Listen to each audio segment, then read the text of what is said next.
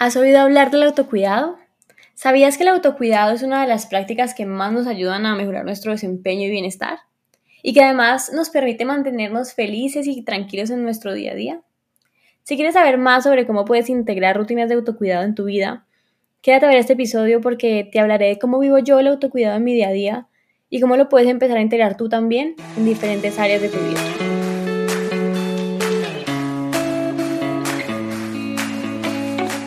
Te doy la bienvenida a Bocado Consciente Podcast, un espacio para nutrirnos desde el amor. Mi nombre es Natalie Rodríguez, soy health coach y creadora de Bocado Consciente. Y así como tú, yo también estoy buscando mejorar mis hábitos cada día, porque creo que todos deberíamos vivir una vida más plena, saludable y feliz. Por eso, en este programa hablaremos de hábitos, alimentación, espiritualidad, relaciones, vocación, todo aquello que influye en nuestra salud y bienestar. Así que gracias por estar aquí, por tomar la decisión de vivir en bienestar y armonía porque juntos esparciremos esa voz de conciencia en nuestras vidas y en la de los que nos rodean. Comencemos. Y ahora sí, bienvenido, bienvenida a este séptimo episodio de Bocado Consciente Podcast. Hoy quiero iniciar este episodio preguntándoles qué es lo primero que se les viene a la mente cuando escuchan la palabra autocuidado. Porque para mí el autocuidado es un acto de amor propio. Es una forma de premiar nuestra existencia y de cierta forma darnos una recompensa y de, relajarnos para escuchar nuestro ser. Es reconocer que no somos máquinas, que somos seres humanos y que como seres humanos necesitamos recargarnos para poder enfrentar la vida con una actitud positiva y con ganas de dar lo mejor de nosotros mismos. De ahí la importancia de reservar espacios para nosotros, de relajarnos, de permitirnos espacios de relajación, porque lo merecemos y, necesita, y lo necesitamos para vivir una vida más plena, más saludable y más feliz. La mayoría de las personas asocian el autocuidado con, con baños, con duchas, con cortes de pelo, masajes, mascarillas. Y la verdad es que tienen razón, puede ser todo esto, puede ser lo que sea que disfrutemos, que nos haga felices, que nos nutra y que nos recargue. Por ejemplo, reservo una hora diaria para ir al gimnasio. Normalmente voy en las mañanas y en esa hora hago ejercicio y escucho podcast de espiritualidad. Ese espacio me permite a mí iniciar el día de la mejor forma, con la mejor energía, porque no solamente me estoy recargando a nivel físico, sino que también lo estoy haciendo a nivel espiritual. También, para ponerles otro ejemplo, todas las noches hago mi rutina de skincare o de cuidado de la piel. Yo me lavo la cara, me echo un aceite esencial y me lo aplico con, con un rodillo de jade. Dicen que el rodillo de jade nos ayuda a tener una piel más luminosa, que, que promueve el drenaje linfático, que elimina las toxinas que reduce la sensación de hinchazón de la cara y que mejora nuestra, nuestra circulación sanguínea. Y yo disfruto ese momento porque sé que estoy nutriendo mi piel. También cada cierto tiempo voy a hacer mis limpiezas faciales o plasma o procedimientos para, para aumentar y cuidar la piel. Y reservo una parte de mis ingresos mensuales a estos espacios de autocuidado. Porque es una forma de premiarme, por, por haber trabajado duro durante el mes y porque sé que estos espacios son los que me permiten dar mi 100% después. Y yo soy feliz, no hay nada que me haga más feliz que pagar todo lo que sea destinado a mi autocuidado. Y ojalá ustedes también puedan experimentar esa sensación. Porque de hecho uno de los principios de la abundancia dice que todo lo que paguemos lo debemos hacer con amor para, para dejar fluir la energía del dinero y que se traduzca en más abundancia para nosotros. Entonces, cada que vayamos a, pagar algo, hagámoslo, felices y, con una intención de, amor y confiados en que el dinero va a volver hacia, hacia nosotros. Y qué más que gastarnos parte de lo que nos entra mensualmente en, que en nosotros mismos, en cuidarnos a nosotros mismos, en consentirnos a nosotros mismos. Otra cosa que hago dos veces por semana y lo disfruto también muchísimo es hacerme masajes relajantes. Y yo esos días que me hago los masajes relajantes soy, soy una persona nueva, salgo renovada de esa sesión y normalmente esos días son los que destino a actividades creativas como escribir, hacer lluvia de ideas para el contenido de, de la marca, para estrategia de la marca. De vez en cuando también voy al sauna y así trato de, separar espacios de relajación y de autocuidado para recargarme y sobre todo para amarme. Por supuesto, aquí también entra el tema de la alimentación consciente. Es un acto de amor propio darnos alimentos de calidad. Y yo también disfruto cada que me como un bocado consciente, un dulcecito saludable, porque sé que estoy consintiendo mi cuerpo, complaciendo mis antojos y cuidando mi salud y bienestar al mismo tiempo. Como diríamos coloquialmente, estoy matando dos pájaros de un solo tiro. Me estoy cuidando y disfrutando al mismo tiempo. Y es que cada que nos damos un regalo, como estos que les acabo de mencionar, como el masaje, como el tiempo para hacer ejercicio, el tiempo para relajarte, el tiempo de, comprar comida que te guste o, permitirte comprar algo que, te guste,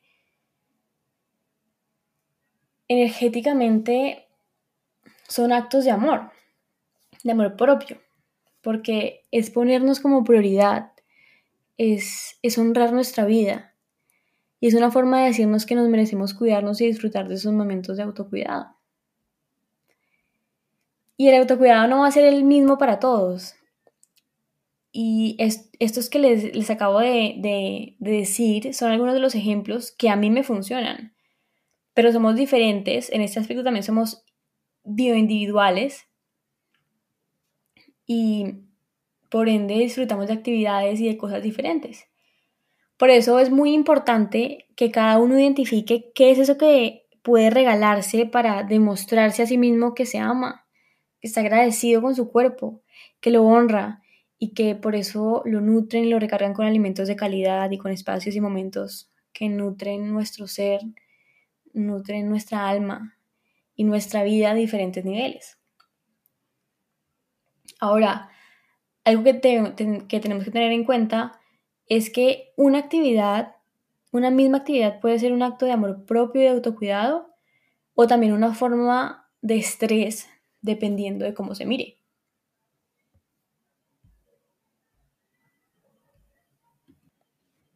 Por ejemplo, si tomamos una ducha en la mañana, pero estamos apuradísimos y estresados porque vamos tarde al trabajo, esa ducha va a dejar de ser un acto de amor propio, porque se va a convertir en un estrés, porque vas a estar pensando en que estás tarde. Pero si vamos con tiempo y realmente disfrutamos de ese espacio como una rutina de conciencia y amor, probablemente sí nos sintamos renovados después de darnos esa ducha y listos para comenzar el día de la mejor forma. Y les cuento esto porque a mí me pasaba que durante la sesión del masaje contestaba mensajes, estaba pendiente de los pedidos de la pastelería o hablaba por teléfono. Y al final esa sesión no tenía el mismo efecto o el efecto esperado porque no estaba enfocando mi energía en relajarme y en disfrutar del momento. Entonces decía que me estaba regalando ese espacio, pero en realidad no lo estaba haciendo. Y me estaba pasando algo muy común que nos pasa en especial a las mujeres, que nos encanta el multitasking y a menudo nos sentimos culpables cuando dedicamos tiempo a cuidarnos porque siempre estamos pensando que podemos estar haciendo algo más productivo. Pero es muy importante dejar ir esa culpa y ese juicio porque el autocuidado es una actividad increíblemente productiva porque nos permite enfrentar nuestras actividades diarias con una actitud positiva y de forma más productiva. Y aquí me gustaría resaltar nuevamente eso que les mencionaba al principio de que no somos máquinas. Y cuando nos permitimos espacios de descanso, es más factible que rindamos más y que demos nuestro 100% en nuestros negocios, en nuestro, en nuestro trabajo o en nuestras actividades diarias. Por eso digo que el autocuidado es una actividad demasiado productiva. Además, otro de los grandes beneficios es el hecho de tener una actitud positiva frente a la vida. Y esto es de suma importancia porque si adoptamos una actitud positiva, cualquier cosa que, se nos, pase, que nos pase en nuestro día a día, que es común que esto suceda, siempre se nos van a presentar percances y dificultades en el camino. Pero si adoptamos una actitud positiva, nada nos hará caer, nada nos va a afectar. Y sabremos cómo manejar la situación sin afectar nuestro bienestar y nuestra paz mental. De hecho, la semana pasada subimos un post al Instagram de Bocado Consciente sobre esto, sobre cómo tener una mentalidad positiva para impulsar nuestro crecimiento y desarrollo personal. Así que vayan a verlo y saquen de ahí las estrategias que necesitan para, para lograr tener una actitud positiva frente a la vida. Cultivar una mentalidad positiva frente a la vida. Y bueno, ya que les expuse la importancia del autocuidado, que espero haberlos convencido para que empiecen a aplicarlo en su rutina y en su vida, quiero que piensen en cuándo fue la última vez que hicieron algo para recargar su vida. ¿Cuándo fue la última vez que se sintieron nutridos en algún área de sus vidas? Es importante reconocer que nuestra vida y nuestro bienestar son nuestra responsabilidad. Somos los CEOs de nuestro propio cuerpo y de nuestra vida y debemos asegurarnos de que ese cuerpo y esa vida, que es nuestra responsabilidad, obtenga lo que necesita para poder funcionar de la mejor forma, sin cansancio y desde un lugar de amor, de plenitud y de autenticidad. Así que, por favor, démonos permiso de satisfacer plenamente nuestras necesidades y de cuidarnos desde el merecimiento y desde el amor. Esa es la clave para tener una vida en equilibrio y una actitud de éxito. Y en este punto quiero que cierren los ojos. Si están manejando, dejen ese ejercicio para después porque, pues, ¿cómo vamos a manejar con los ojos cerrados, no? Pero si las circunstancias se los permite, cierren los ojos y piensen, traigan a su mente qué es eso que se pueden regalar para tener un acto de amor propio con ustedes mismos. ¿Qué es eso que disfrutan y que hace mucho no sacan tiempo para hacer. ¿Qué es eso que dejaron de disfrutar porque lo hacían estresados o corriendo? Y pensando en sus preocupaciones diarias. ¿Qué es eso que pueden implementar a partir de hoy para demostrarle a su cuerpo que están agradecidos, que lo aman, que lo honran y que lo cuidan? Hagan una lista de eso que se les vino a la mente y ténganla presente, ténganla a la mano y recuerden incluir estas actividades de autocuidado en su día a día, especialmente cuando se sientan frustrados y estresados. El estrés también es una señal que nos envía nuestro cuerpo para recordarnos que necesita espacios de pausa y relajación. Porque como les dije al inicio, y soy cansona, repitiéndolo como tres veces, pero no somos máquinas.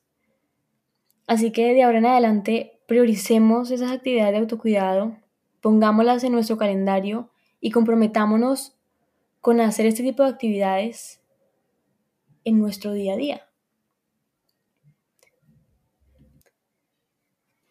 Y ya para finalizar, me gustaría resaltar que el autocuidado tiene diferentes facetas o diferentes enfoques, como el cuerpo físico, el estado emocional y mental, las creencias espirituales, la relación con nosotros mismos, la relación con los demás y el trabajo. Así que la idea es tratar de darle prioridad al área o, a las áreas de nuestra vida que consideremos que necesitan más atención. Y separar espacios de autocuidado en dichas áreas. Entonces, les voy a dar unos ejemplos para que dejen fluir su creatividad. Y tengan a la mano la lista porque mientras les voy a dar, mientras voy pasando por cada una de las, de las secciones, si se les viene a la mente alguna otra que ustedes pueden poner en práctica, pues muchísimo mejor que, que hagamos un ejercicio individual y veamos qué es lo que a nosotros como individuos nos sirve más. Entonces, para el cuerpo físico tenemos tener un sueño de calidad. Si quieren trabajar eh, esto de tener un sueño de calidad, les recomiendo que escuchen el episodio número 5 de Bocado Consciente Podcast, que les va a encantar y les va a ayudar mucho para conseguir un sueño de calidad, un sueño reparador. Otra cosa que podemos hacer es alimentarnos saludables, tener bocados conscientes en nuestra vida, nutrirnos con alimentos de calidad. Aquí también entra el tema del ejercicio, ejercitarnos de manera regular. También puede entrar el tema de los masajes, hacernos masajes relajantes o tomar un buen baño o también tomarnos un tiempo al aire, al aire libre. Eso en, en el tema de, del cuerpo físico. Y ya pasando al, al estado emocional y mental, algo que sirve mucho, la mejor terapia, es el hecho de reírnos.